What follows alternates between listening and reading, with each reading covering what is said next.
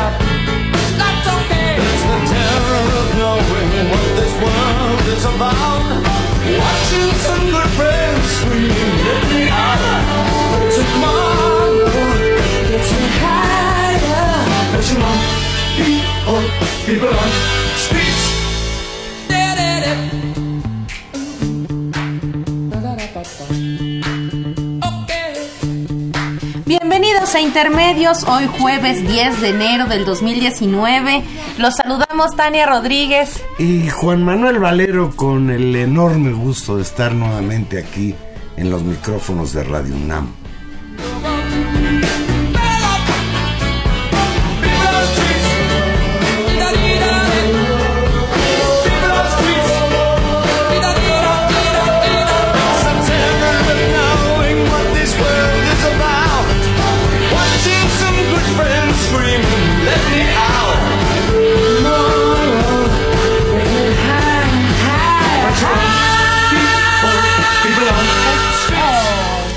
Ya no oímos Under Pressure. Valero. Un agasajo escuchar a David Bowie. Con Freddie Mercury, un clásico. Para empezar este año, que se empieza. Cumplió años de.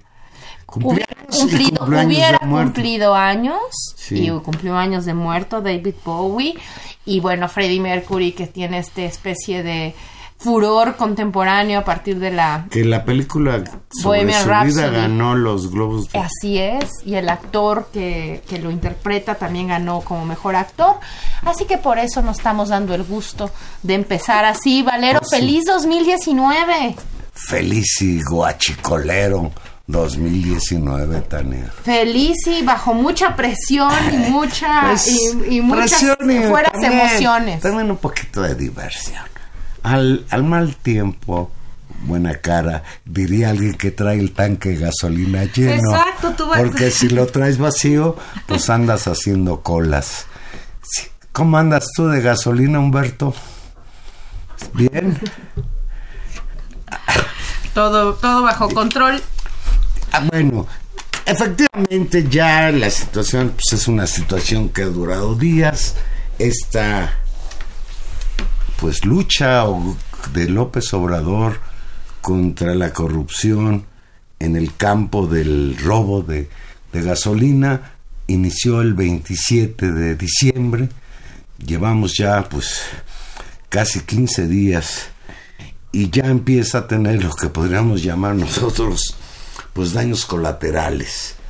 El desabasto de gasolina en varias regiones del país inició en el estado de Guanajuato, en el estado de Michoacán, en Jalisco, donde se expresaron los mayores problemas para la distribución de gasolina y pues ya el problema alcanzó a la Ciudad de México.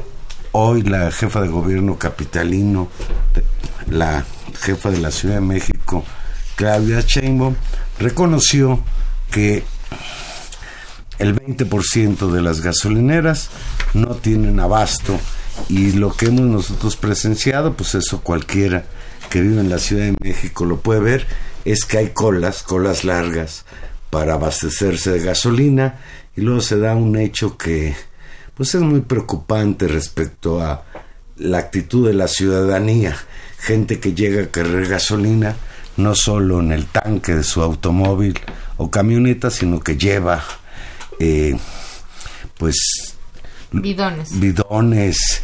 Hay quien incluso llega y compra los garrafoncitos del agua y la tira para cargar gasolina. Una cosa pues que tiene que ver quizás con que no midió el gobierno de Andrés Manuel López Obrador la dimensión de lo que representa acabar con un problema de corrupción que en los últimos 18 años se extendió y se multiplicó bajo los gobiernos de Fox, Calderón y Peña Nieto y si tú ves las cifras del de Fox a Calderón hay un incremento bárbaro del guachicoleo y del de Calderón a Peña Nieto un tanto más.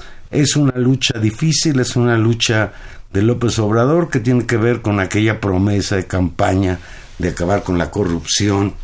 Y bueno, pues eso es lo plausible de lo que está sucediendo. Lo preocupante es el asunto de el desabasto. Pues vamos, vamos a recuperar la historia. Seguramente usted, esto ha sido eh, el eje central de la, de la información, de la conversación pública en estos días, pero vale la pena recuperar eh, la discusión. El lunes pasado, Andrés Manuel López Obrador afirmó que el gobierno federal mantendrá el tiempo que sea necesario su estrategia de vigilancia y control para combatir el robo de hidrocarburos, quien precisó que los ductos se irán abriendo con cuidado para evitar el huachicoleo. Durante las conferencias de prensa, estas ya conocidas por todos temprano ahí en Palacio Nacional, el mandatario dijo que el operativo de seguridad alrededor de las instalaciones de petróleos y refinerías se amplía y como parte del despliegue de 4.000 efectivos del ejército se movilizaron 900 elementos en distintas zonas del país.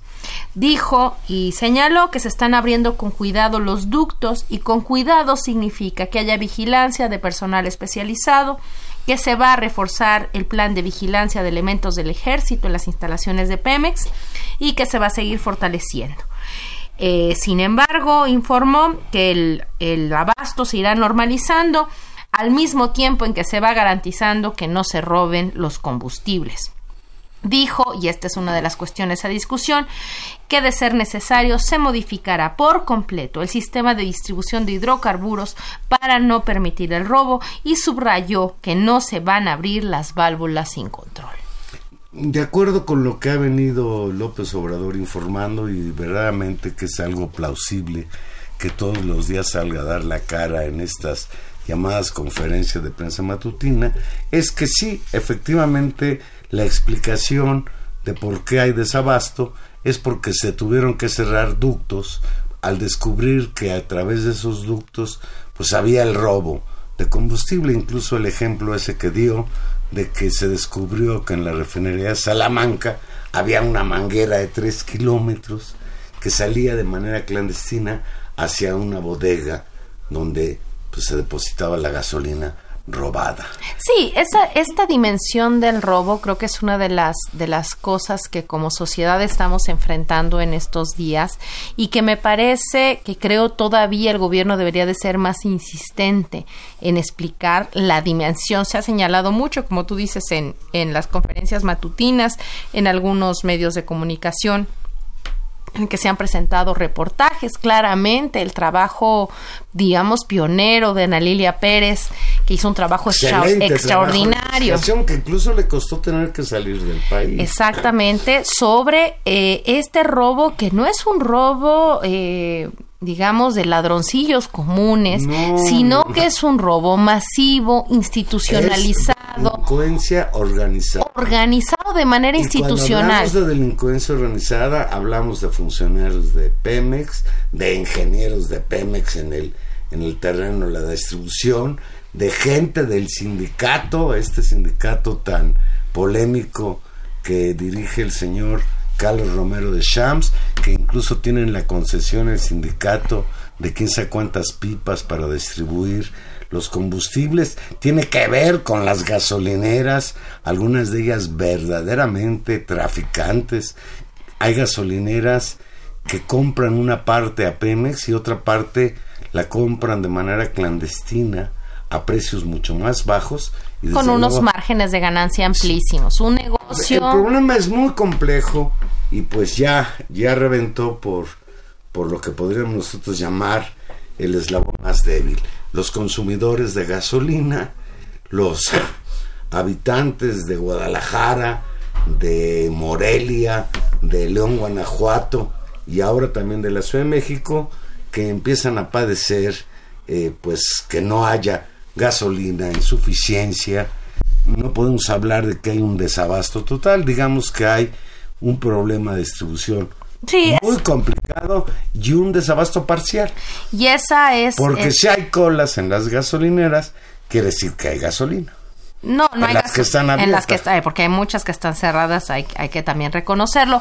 Insistió eh, y se ha insistido de manera permanente en estas en estos días que hay, que no existe escasez de gasolina, es decir, no es que no haya gasolina, se cuenta con las reservas suficientes en todo el país, pero esta imposibilidad de consumirla, de comprarla en las gasolineras, se debe justamente a los problemas de distribución y a este cambio sustantivo de dejar los ductos para pasar al sistema de pipas, que es pues más lento y más controlado, porque ahora se están revisando con mayor cuidado hacia dónde van las pipas, eh, cómo salen, o sea, con, con una vigilancia mayor.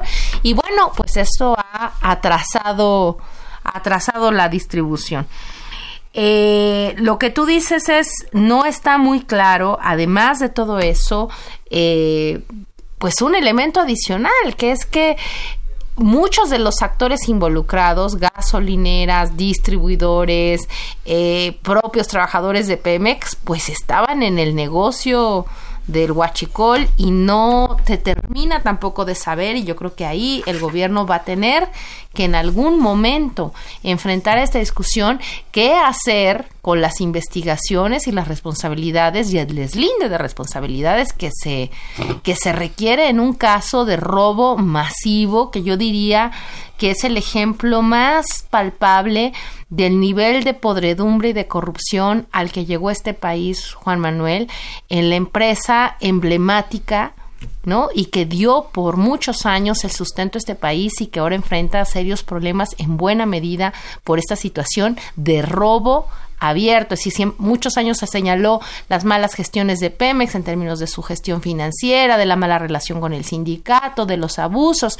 Pero esto, lo que se ha descubierto en esta situación, es directamente una sangría. Y cuando digo una sangría, en este caso es literal abrir, sangrar, extraer el producto pues más importante eh, que distribuye Pemex, que es la gasolina, eh, así para hacer negocios privados de bienes que eran públicos, Juan Manuel.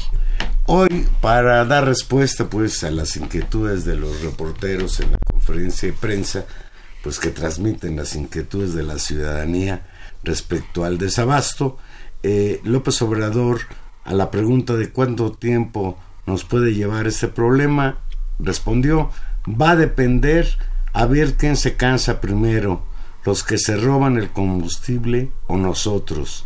Ya nada más les mando, Yo nada más. Yo nada más les mando decir que soy perseverante y ya dijimos, se acaba la corrupción y se acaba la corrupción. Sabemos que no va a ser fácil, pero no vamos a flaquear.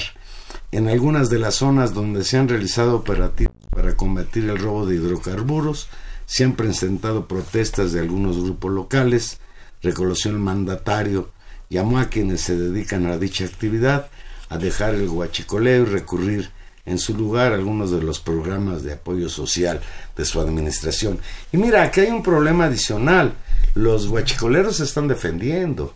Todos estos sabotajes a los ductos, este, este sabotaje que hubo al ducto que viene de Tuxpan, Veracruz, eh, a la Ciudad de México, ya van dos veces que lo sabotean y esto pues complica mucho más el abasto de gasolina a la capital de la República. Ahora, yo creo que ese es el tema, digamos, vamos a ir con calma en la información y en el análisis, Juan Manuel, pero ese es uno de los elementos que el gobierno va a tener que ser mucho más claro. No ha asumido como gobierno que sean sabotajes. Hoy lo dijo, hoy ya, lo dijo es bueno, pues y entonces tendrá que haber Sánchez Cordero y lo dijo también que ya hay eh, carpetas de investigación, Exactamente. que ya hay gente detenida y que desde luego no pueden dar los nombres porque son presuntos culpables y no quieren pero es gravísimo. entorpecer el proceso judicial. Ya ves que ahora el, los, el proceso las leyes en México son muy curiosas. Si te equivocas tantito no importa que el tipo sea un delincuente. Si te equivocas tantito pues puedes perder el juicio y que, y que queden en libertad estos que verdaderamente representan Tania pues una organización es el crimen organizado Fíjate nada más, hay lugares en los que a la población, en el estado de Puebla eso fue manifiesto durante algunos años, se le avisaba a los de los pueblos, en tal lugar, a tal hora va, vamos a abrir un ducto de Pemex para robarnos la gasolina. Entonces llegaba la gente, la gente pobre, a, con cubetas, con a cargar gasolina de ese ducto y después vendérsela a los huichicoleros, o sea, fuerza de trabajo. Este. No, pero digamos, eso. O sea, lo que me refiero es que hay una extensión social del asunto del huachicoleo. No es de un grupito, no. no. Forman, allá hay un, toda una red, pues. Claro, pero hay, hay que señalar que, que, cuando empezamos a hablar y cuando justamente más o menos hace un año, un año y medio, un año y medio, que el término incluso se, se colocó en la prensa como, un, como una palabra que todos reconocemos, parecía que el huachicol tenía que ver justamente con este tipo de robo de pequeñas comunidades, de crímenes, eh, de pendillas, digamos, eh, locales que agarraban un ducto de Pemex, le hacían un hoyo y salían esas imágenes que todos vimos muy impactantes de albercas de gasolina, como tú describes, donde la gente llegaba con cubetas a, recogerlas. Ese nivel del huachicol, pues al parecer fue simplemente la visión más eh, rupestre, digamos, de un negocio que es mucho más sofisticado en términos de su mecanismo de operación por millones. Eh, según las cifras que ha dado la presidencia de la República, el año pasado la ordeña de, robo representó un equivalente a 1.200 eh, pipas. ¿no? Eh, solo en, noviembre, solo en noviembre Exacto, de 1200 pipas. Y, eh, y lo que se decía es que con estas acciones, eh, ayer, ¿no? O el martes que se dio esta información, solamente se habían robado en el país lo que correspondía a 27 pipas de gasolina. Si estamos hablando de, de volúmenes de robo industriales, donde que no se son miden pipas, pero desde luego tiene que ver también con el robo a través de ductos. Ah, no, tiene que ver con el robo a través, exacto.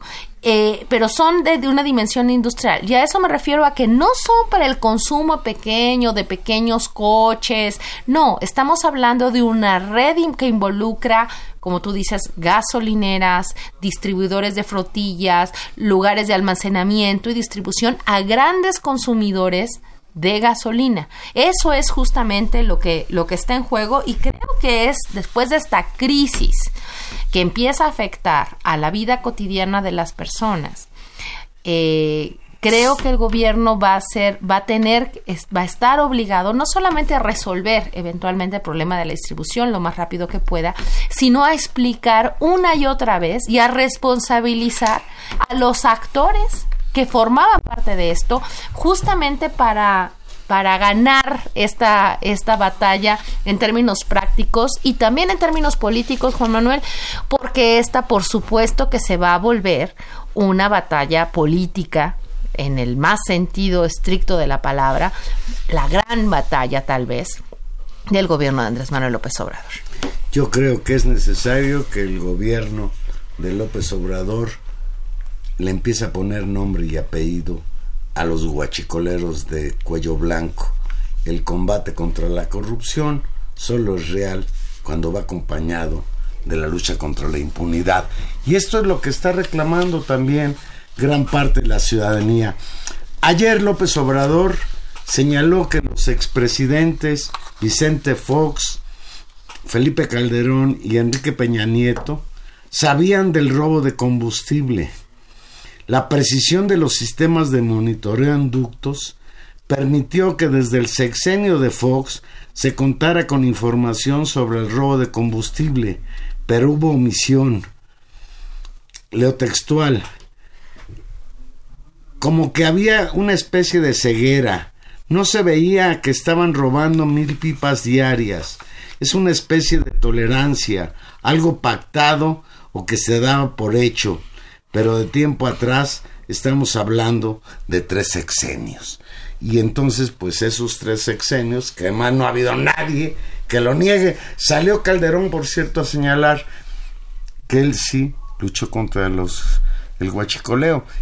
No acabó con él, pero dice que en, el sexenio de Peña Nieto, pues se fue mucho más para arriba. Entonces, pues hay un poco de cinismo del expresidente en reconocer que él no pudo con el paquete y sí sale a cuestionar lo que hoy parece, parece que es una lucha real contra esta práctica inmoral, perversa, porque robar petróleo es saquear la riqueza de la nación. Sí, hay, y justamente estos, estos dos, hay que decir que Peña Nieto no, no ha dicho Peña Nieto está muy calladito. Esta boca es mía, pero Vicente Fox y Felipe Calderón han sido unos activos críticos de, de la situación, no defendiendo, ya no faltaría que salieran a defender el huachicol, ¿verdad? Pero sí saliendo a criticar la estrategia del gobierno, señalando que ha sido, se ha caracterizado por su incapacidad. Eh, tanto Fox como Calderón son tuiteros consabidos. Dice Fox, es una vergüenza tanta incapacidad y tanta mentira. Y dice con ironía, el pueblo bueno se va a decepcionar ante tanto engaño. Y desde luego se está refiriendo Fox a lo que había señalado en la mañana de ayer López Obrador señalando que durante el sexenio de Fox es cuando se incrementa este asunto del robo de la gasolina, del robo de los combustibles en general. Algunos, algunos datos, Juan Manuel, se, según información de Pemex, eh, al final del gobierno de Fox en 2006 se contabilizaban 70 tomas clandestinas, en 2007 subieron a 324, en 2008 a 392, en 2009 a 462, en 2010 a 691 y para el 2011 ya sumaban 1324 tomas clandestinas. Y si esto no es no, y en el institucional, no sé de qué estamos hablando. Se multiplicaron estas cifras que no las traemos ahora a la mano.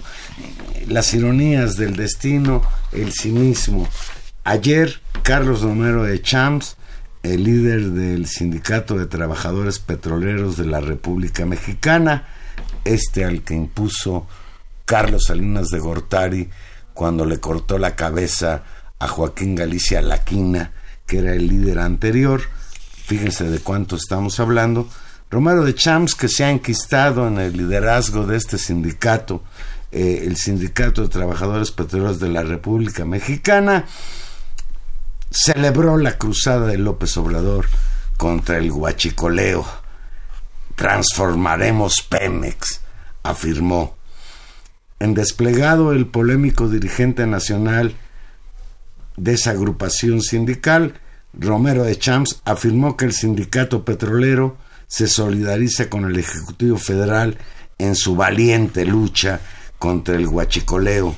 Además dijo que se suma a los esfuerzos de su gobierno para terminar con la corrupción e impulsar un nuevo modelo de eficiencia, transparencia y honestidad. Leo textual. El Sindicato de Trabajadores Petroleros de la República Mexicana expresa que si hay gasolina y diésel en México, que se está limpiando el modelo de suministro y aunque esto afecta temporalmente al consumidor, es un costo pequeño para transformar a Pemex. ¿Qué te parece? No, no, no, no, es, es increíble. Eh, todos sabemos y, y, hay mucha información al respecto sobre los vínculos del sindicato de trabajadores, o más bien de la dirección del sindicato de, trabajadores con este, estos malos manejos en Pemex. Eh, sabemos todos de los lujos de la de la ¿Te acuerdas la hija que viaja en, en jet acompañada de sus dos perritos? y del hijo que tiene coches carísimos y de oro. Un Ferrari dorado, no, sé si de oro. dorado. Fíjate. Hazme favor. Eh, Ricardo Rafael, que es un excelente opinador de la vida política mexicana, publicó el pasado 2 de enero en, en proceso, un poco en referencia adelantada a esta, pues, ¿cómo podríamos llamar? Cargada de Romero de Champs en favor de las políticas ahora de López Obrador. Dijo Ricardo Rafael que los días de Carlos Romero de Champs al frente del sindicato de Pemex parecen estar contados. Será muy difícil para este líder obrero eludir las acusaciones que pesan a propósito del robo de hidrocarburos en contra de la organización que él dirige. Durante los últimos años han sido sustraídos, escucha Tania, más de dos mil millones de litros anuales de gasolina y según el nuevo director de Pemex, Octavio Romero, los autores del hurto son personal ajeno a la paraestatal. No son ajenos a la paraestatal. Se trata del robo de la década, más de 200 mil millones de pesos en solo 10 años. Habría funcionarios de confianza involucrados en la maniobra, pero también personal adscrito al sindicato de trabajadores petroleros. ¿Qué te parece? No, es, es, es impresionante el nivel. Esto que me parece, eh, pues, terrible. Lo que estábamos señalando hace un momento, la, el robo visto como crimen organizado de delincuentes locales, según las cifras del propio gobierno, representa tan solo a lo más el 20% del robo. El robo verdadero, la estafa verdadera, estos 200 mil millones de pesos, eh, son un robo institucionalizado donde gente de las propias y de los propios organismos, empresarios, eh, gente que toma decisiones, estuvo al mando de este desfalco a la nación. Porque hay que decirlo que estos 200 mil millones de pesos de esos 10 años fueron 200 mil millones de pesos que se hubieran podido usar, que eran parte, en realidad, por Pemex, pues de la riqueza de la nación, escuelas, para del erario. Fíjate, hoy en la mañana la, la secretaria de Gobernación, eh, Sánchez Cordero, señaló que ya empezaron también a congelar cuentas relacionadas con los guachicoleros, porque desde luego, pues una lucha contra el crimen organizado, si no va acompañada de congelar sus cuentas, revisar sus finanzas, los depósitos, la manera en que tratan de lavar el dinero mal habido, pues es una lucha que se quedaría nada más en la superficie. ¿Cómo has visto a los medios, Dani? Yo los he visto como desatados en una campaña de pánico, que lo cual implica generar una campaña de pánico en los medios, pues es un apoyo implícito a, a quienes roban gasolina. Yo no veo desde luego que salvo algunas excepciones, creo que por ahí el director de Excelsior, un señor que se apellida Beltrán del Río, señaló que pues con lo que está pasando el desabasto, pues como que sería mejor dejarlo seguir robando. Eso, pero eso, sí, ese ya es como el, como el exceso, ¿no? O sea, ese, ese personaje particularmente tiene ese tipo de posiciones. Un poco en burla le dijo que el observador, pues en pocos años estaba logrando lo que Chávez, refiriéndose a la ironía, había logrado en muchos años en Venezuela, desabastecer Venezuela. Este tipo de comentarios, desde luego, están enderezados a cuestionar todo lo que hace Andrés Manuel López Obrador. Y desde luego, pues, están acompañados estos mensajes de los medios de comunicación con lo que yo considero que no ha sido muy eficaz eh, la información por parte del gobierno de López Obrador. Creo que, que lo tomó por sorpresa esta situación de que hay puntos donde hay desabasto de gasolina y creo que en ese sentido pues le han ganado la batalla eh, estas posturas de los medios que critican no que esté en contra, no están en contra de que acabe con los guachicoleros, sino de la estrategia, dicen ellos, que ha tomado el gobierno federal para emprender esta batalla. Yo creo que es que es una batalla en curso. Eh, creo que es muy claro la respuesta que iba a haber una resistencia enorme. Llama la atención que justamente al segundo día es cuando López Obrador hace esta referencia de vamos a ver quién se cansa primero y esta idea como de un juego de tensión y de venciditas, ¿no? En el cual era previsible que se encontrara reticencias a un negocio de semejante tamaño, dos mil millones, eh, doscientos mil millones de pesos, pues no se pierden tan fácilmente, ¿no? Utilidades y márgenes de ganancia de utilidades gracias a comprar la gasolina a 12, 14 pesos, tampoco se pierden tan fácilmente. ¿Qué ganaban Fox, Calderón y Peña Nieto con hacerse patos con el huachicol? Es una buena pregunta. Pues tiene que ver justamente, yo creo que con la red y eso es lo que te tendrá que investigar, ¿no? Con la red de complicidades y de negocios y de beneficios de actores que claramente ganan. ¿Quiénes tienen grandes flotillas de transportes que les conviene comprar la gasolina? tienen grandes concesiones de gasolina? ¿Quiénes? Claro. ¿Quiénes dan servicio? ¿Quiénes son las empresas que dan servicios a los ductos de Pemex? Y que en realidad son los que saben cuándo y a qué hora hay suficiente gasolina en ellos para ser eh, extraídos. Es decir, hay ahí una red de complicidades que se tendrá que aclarar. Y justamente a esto es a lo que me refiero. Es decir, esta es una una disputa política. La disputa por la corrupción es una disputa política porque tiene que ver en el fondo con el uso de los recursos del Estado y con lo que significa la responsabilidad de un gobierno.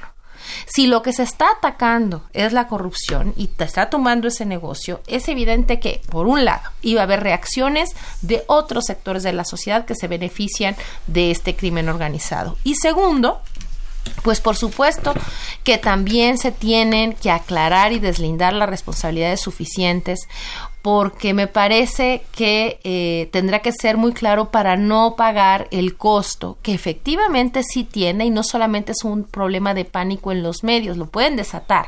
Si a ti te dicen eh, que no va a haber, no sé, que no va a llover y está lloviendo, bueno, o que no va a haber agua y hay agua, pues confirmas que es falso y en los, a los pocos días la cuestión se convierte y se cae la campaña. El problema es si te dicen no va a haber agua y no hay, es cuando empieza eh, las cosas a complicarse.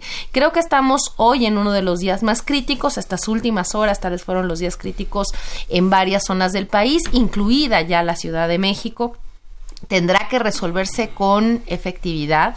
Y si logran salir de esta creo que será una gran victoria. Y no solamente una gran victoria y ojalá sí lo sea en términos de evitar este robo masivo, de hacer un combate frontal, de dignificar Pemex, de de sanear sus finanzas, de parar esta podredumbre, pero también del enorme, digamos, medalla política que se llevará el gobierno de López Obrador si sale bien librada de esta. Si no se resuelve en términos logísticos, que la población concreta tenga acceso a eso, efectivamente creo que van a empezar a ocurrir, vamos a empezar a un, a un nuevo momento donde el gobierno puede empezar a pagar costos costos políticos y donde las voces de estos actores, Vicente Fox, Calderón, estos sectores que tú dices, pueden empezar a tener eco y a generarle un costo. Creo que es una, es una gran disputa, creo que es un gran momento político y vamos a ver en los próximos días, yo creo que hacia el lunes de la próxima semana vamos a estar absolutamente ya enmarcados de hacia dónde va a caminar esa crisis y a favor de cómo se va a resolver. Por, por ahí he leído y pues vale también el análisis de, de pasadita que pues a Felipe Calderón le cayó como anillo al dedo esta crisis eh, de los daños colaterales para utilizar el lenguaje del mismo de esta guerra contra el huachicol, que es que él pues anda tratando de formar un partido político que se convierta, según él lo ha dicho, en la oposición, en el primer grupo de oposición al gobierno de Peña Nieto, con lo cual ya representa que... De Peña Nieto no, de, López Obrador. De López Obrador. Perdón. Yo creo que esos son buenos deseos del propio Felipe Calderón. No, bueno, pero él, él, él, en esa anda. Ah, no, claro. El tema es si no tuviera la cola, ah. la cola gigante de información. Es más grande la cola de Felipe Calderón. Que la de la gasolinera de la esquina. Las gasolineras. Y a propósito de eso, Tania, mira, de ver a los mexicanos, en algunos casos somos un pueblo simpático está inundado no solo de preocupación las redes, sino también de chistes al respecto de quienes hacen memes para pegarle a López Obrador y hablan de que la cuarta transformación se quedó sin gasolina, hasta quienes pues señalan que el señor Felipe Calderón ha estado generando ductos clandestinos para robarle a la cervecería Cuauhtémoc. Vamos a hacer una pequeña pausa y aquí regresamos. Recuerde que ya estamos otra vez en vivo después de tres semanas en que dejamos programas grabados. Llámenos, díganos cómo le va a usted con el asunto de la gasolina 55 36 89 89 o la sin costo 01800 50 52 688. Vamos a una pequeña pausa y aquí regresamos.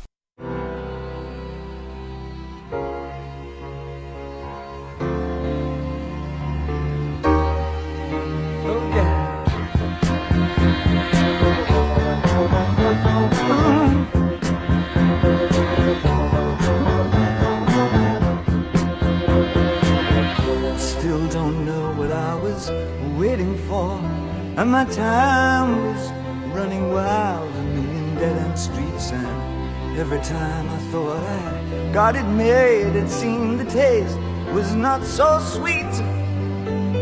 So I turned myself to face me. But I've never caught a glimpse of how the others must see the faker. I'm much too fast to take that test. Changes. Turn and face strain. Changes. I wanna be a richer man. Changes. Turn and face strain. Changes. It's gonna have to be a different man.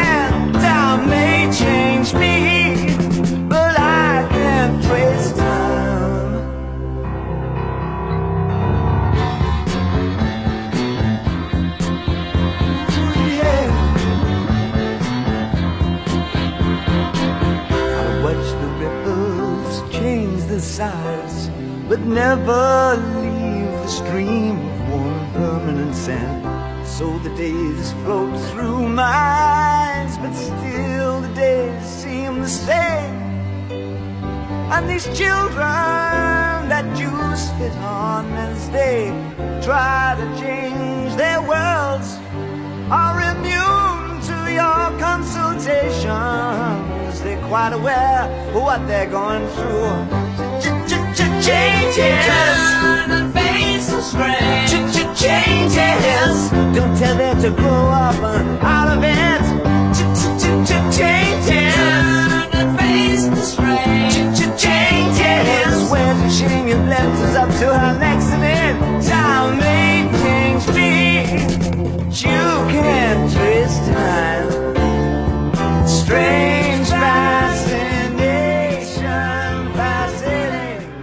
Aquí estamos de regreso. Preciosa canción, Changes, dice David Bowie. Y cambios son. Y eso, eso también hay que decirlo.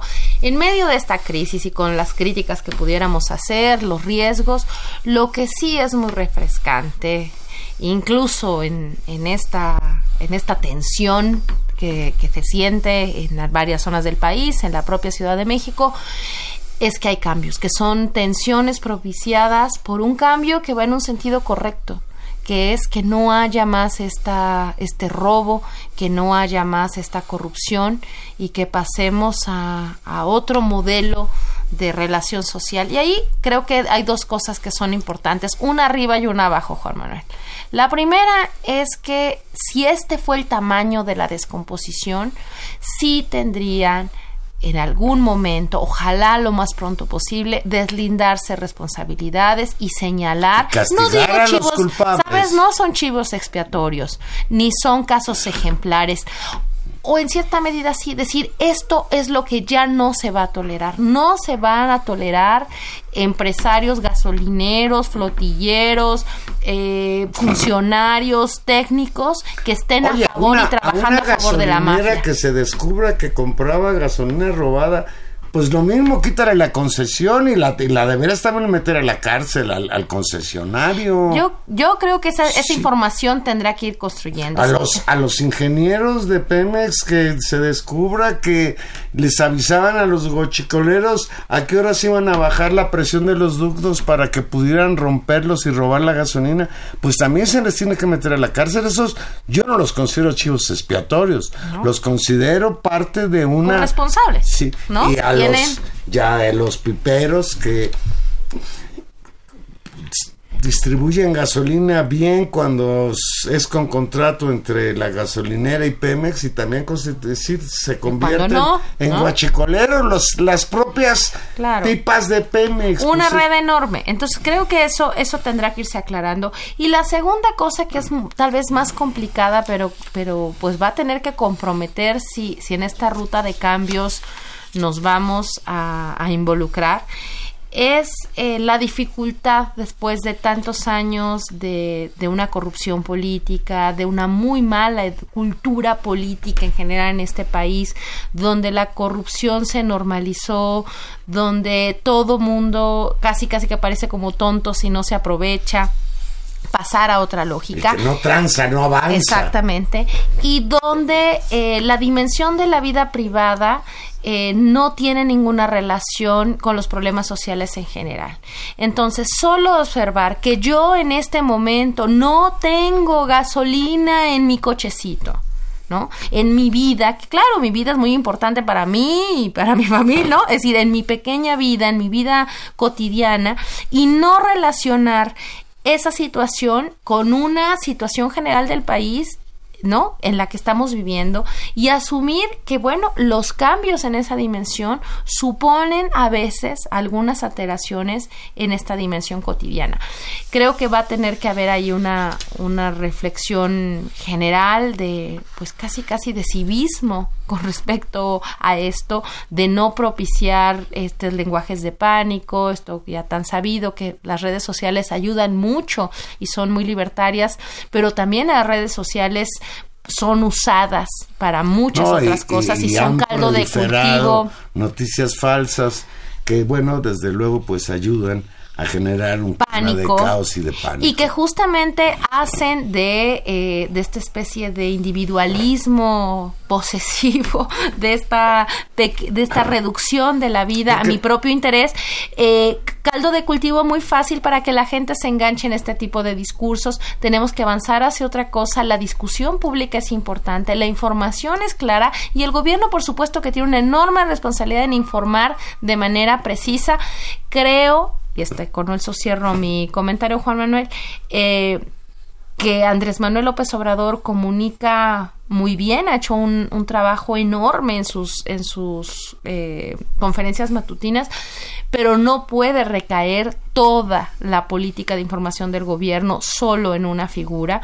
Eh, otros actores, la vocería, comunicación social, los propios actores de Pemex, la Secretaría de Energía, las propias campañas del gobierno creo que no terminan de despegar y de estar a la altura del reto que necesitan. Ojalá den el, den el estirón y te lo voy a decir ahorita que te escucho. Siento como que ya todos dan por hecho de que como hay conferencia matutina de una como el jefe habla con eso, está con eso se resuelve. Pues parece que no. Parece que el asunto de la comunicación social de un gobierno es algo más mucho más sofisticado. Pues Tania Cambiando de tema y de país, hoy, hoy, 10 de enero de 2019, tomó posesión como presidente de la República nuevamente por un segundo periodo. Nicolás Maduro volvió a ser proclamado presidente de Venezuela contra una oposición que lo define como dictador. Ciertamente fue muy irregular el proceso electoral este que tuvo lugar en mayo pasado y también con el repudio internacional generalizado.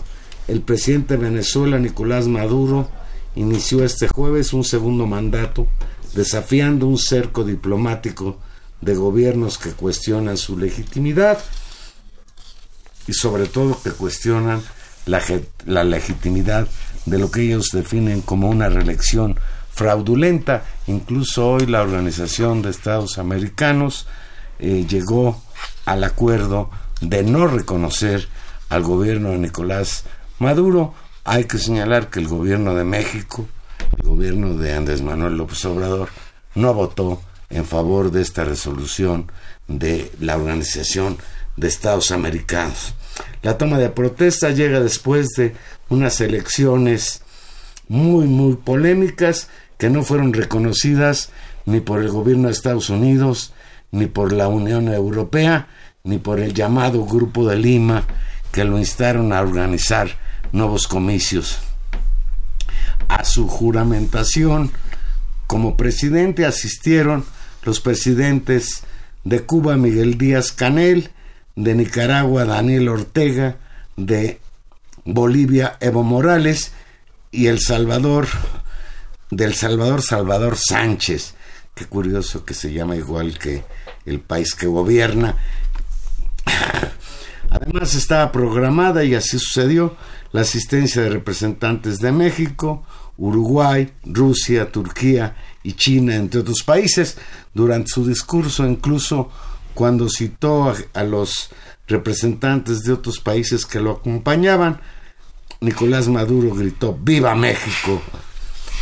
Pues destacando que México pues no le ha hecho el caldo gordo gritó, al, grupo de Lima. Gritó Viva México para delicia de la derecha mexicana. para delicia de, de Denise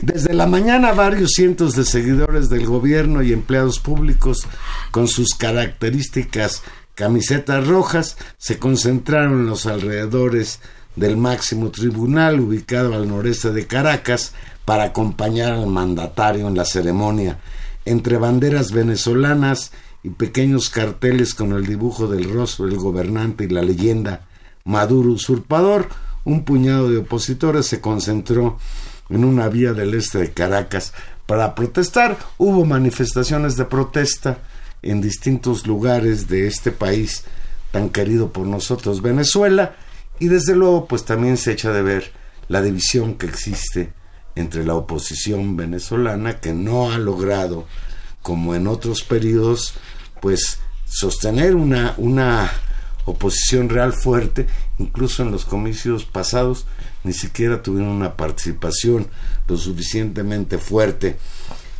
Ah, no hay que negar Tania y esto hay que reconocerlo que los venezolanos viven agobiados por una recesión económica que ya lleva cinco años sufren el bloqueo económico de Estados Unidos, una hiperinflación que se traduce en la escasez de productos básicos, frecuentes cortes en los servicios de agua y electricidad, ausencia de transporte público y suministro, suministro de gas doméstico.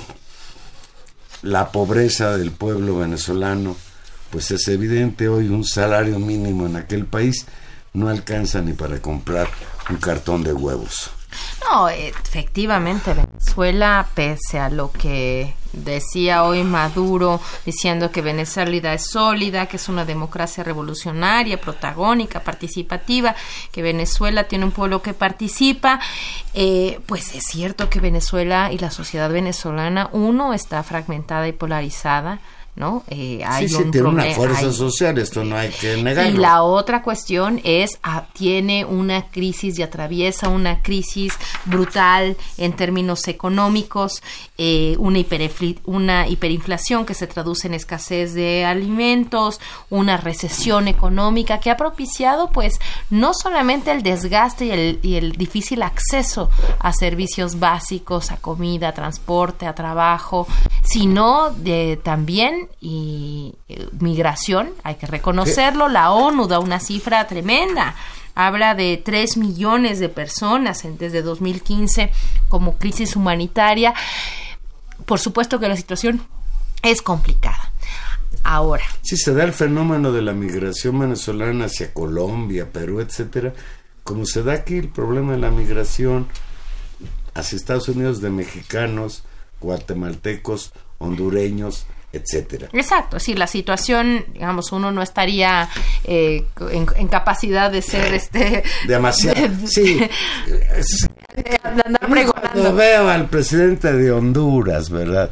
Firmar eh, acuerdos como el de Lima me da un poco de pues, no sé, de grima, qué, ¿no? Qué, barbaridad. Qué cachaza, ¿no? defendiendo los derechos humanos de Venezuela, alguien que actúa de una manera muy parecida en cuanto a el carácter autoritario y que pues tiene muy descuidado a su pueblo, por eso los hondureños se salen de Honduras y quieren buscar el sueño americano. Ahora, lo que estamos viendo, Juan Manuel, y, llama la atención es una eh, reconfiguración, se ha dicho ya mucho, que hemos, eh, algunos llaman, se, que, que, terminó un ciclo de gobiernos progresistas en América Latina. A mí la idea del ciclo no me gusta mucho, eh, por algunas razones, pero digamos, efectivamente estamos en un nuevo momento del escenario latinoamericano en el que México llegó en un momento extraño. Es decir, hoy la nota la da el Grupo de Lima y la OEA llamando de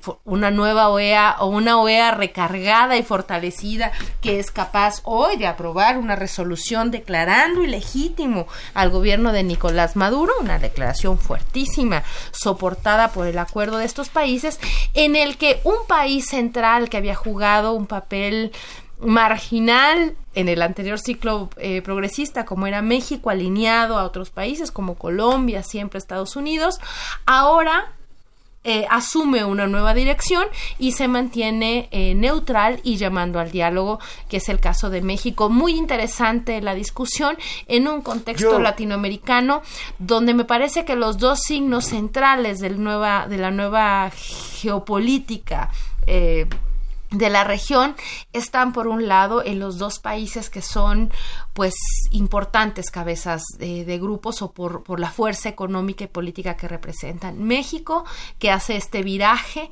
hacia una política más autónoma, menos alineada a, a las, a, las, a las líneas de derecha y por otro lado el giro brutal de Brasil hacia una política absolutamente alienada y casi casi como cabeza de grupo pues de un gobierno de extrema derecha, Juan Manuel. Dice Maduro, la derecha venezolana ha infectado de su fascismo a la derecha latinoamericana. Veamos el caso de Brasil con el surgimiento de un fascista como Jair Bolsonaro que sí está tremendo también Brasil. no, no, no es una cosa espantosa. Eso que leí que su lucha contra la batalla de género. Ah, claro, sobre que lo que ahora va a exigir el gobierno brasileño que los niños se vistan de azul y las niñas se vistan de no una regresión eh, terrible lo que lo que sucede en Brasil y hay que señalar algo sobre esto que dice Maduro que yo la mayor parte de las veces no estoy de acuerdo, pero creo que un buen ejemplo de las estrategias o tal vez el efecto pues más fuerte de las estrategias de comunicación, de polarización que hemos visto estos años, pues se dieron en Venezuela, efectivamente, ante ante el primero ante el gobierno de Chávez y ya en una cosa muy descompuesta frente al proto gobierno de Maduro, que es corresponsable de la crisis por muchas otras razones también y eso hay que repetirlo. Sin embargo, quisiera detenerme en algo. Aquí a la, aquí a la derecha mexicana le gusta mucho decir, como a toda América Latina, que nos vamos a, a Venezuela, a Venezon, no lo voy a decir, que nos vamos a volver Venezuela. ¿Por qué no? Porque tú no crees en eso. que nos podemos, que nos vamos a volver Venezuela. Me gustaría que nos volviéramos Venezuela para tener unos beisbolistas ah, tan no, buenos no, como los venezolanos. tenemos muy buenos beisbolistas mexicanos, tenemos que ser Venezuela. Eh, el asunto es hasta qué punto, y yo siempre, siempre es una tesis que es importante, hasta qué punto la derecha mexicana sí se va a volver como la derecha venezolana. Es decir, hasta qué punto Vicente Fox, Felipe Calderón están dispuestos a mentir, a polarizar, a construir grupos de choque, a construir, y por eso me parece escandaloso lo del boicot a los ductos.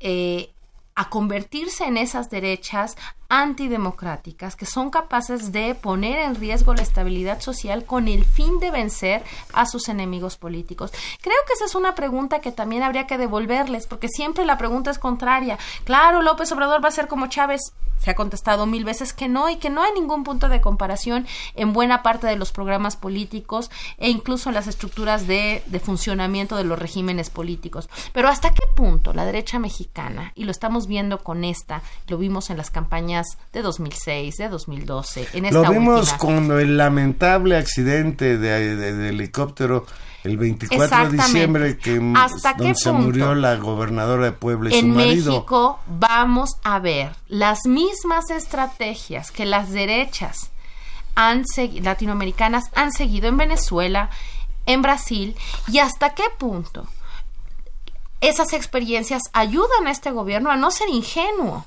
y a enfrentarlas con inteligencia y a saber que estas crisis son el caldo de cultivo para alentar esto que ellos van a tratar de impulsar en los próximos años, que es la polarización y la desinformación. El gobierno de Andrés Manuel López Obrador se abstuvo, se abstuvo hoy de apoyar la resolución del Consejo Permanente de la Organización de Estados Americanos, con la que el, el organismo desconoce al gobierno del presidente venezolano Nicolás Maduro, y llama a adoptar medidas para obligarlo a organizar nuevas elecciones.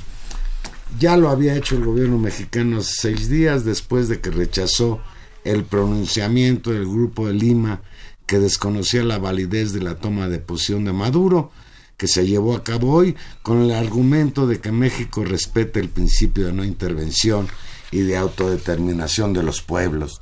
Y yo en eso estoy 100% de acuerdo con el presidente Andrés Manuel López Obrador. Los problemas de Venezuela son asunto de los venezolanos. La declaración del Grupo de Lima es un virtual golpe de Estado orquestado por Estados Unidos.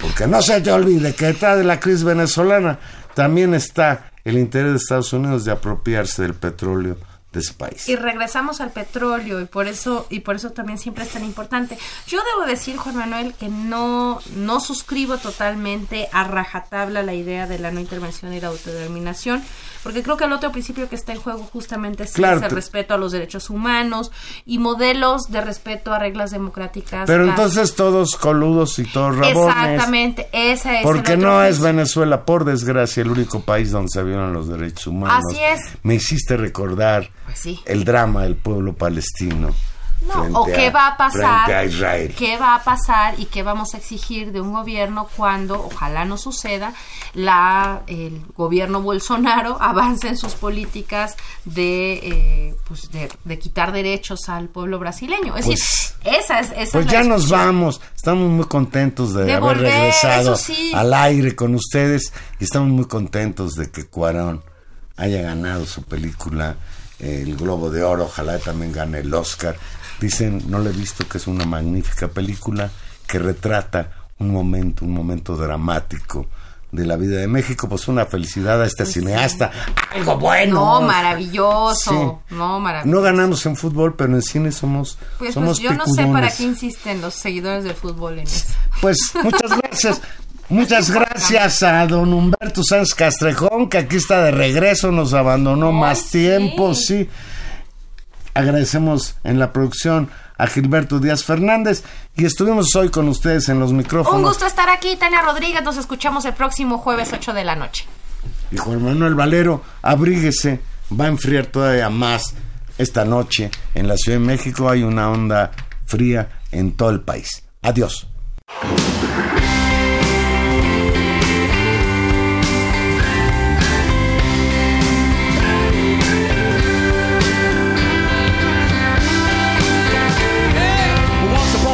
Time, you dress so fine. Through the bumps of time, and you climb. And then you. Yeah, people call, say me where I die, you're bound to fall. They thought that they were just a.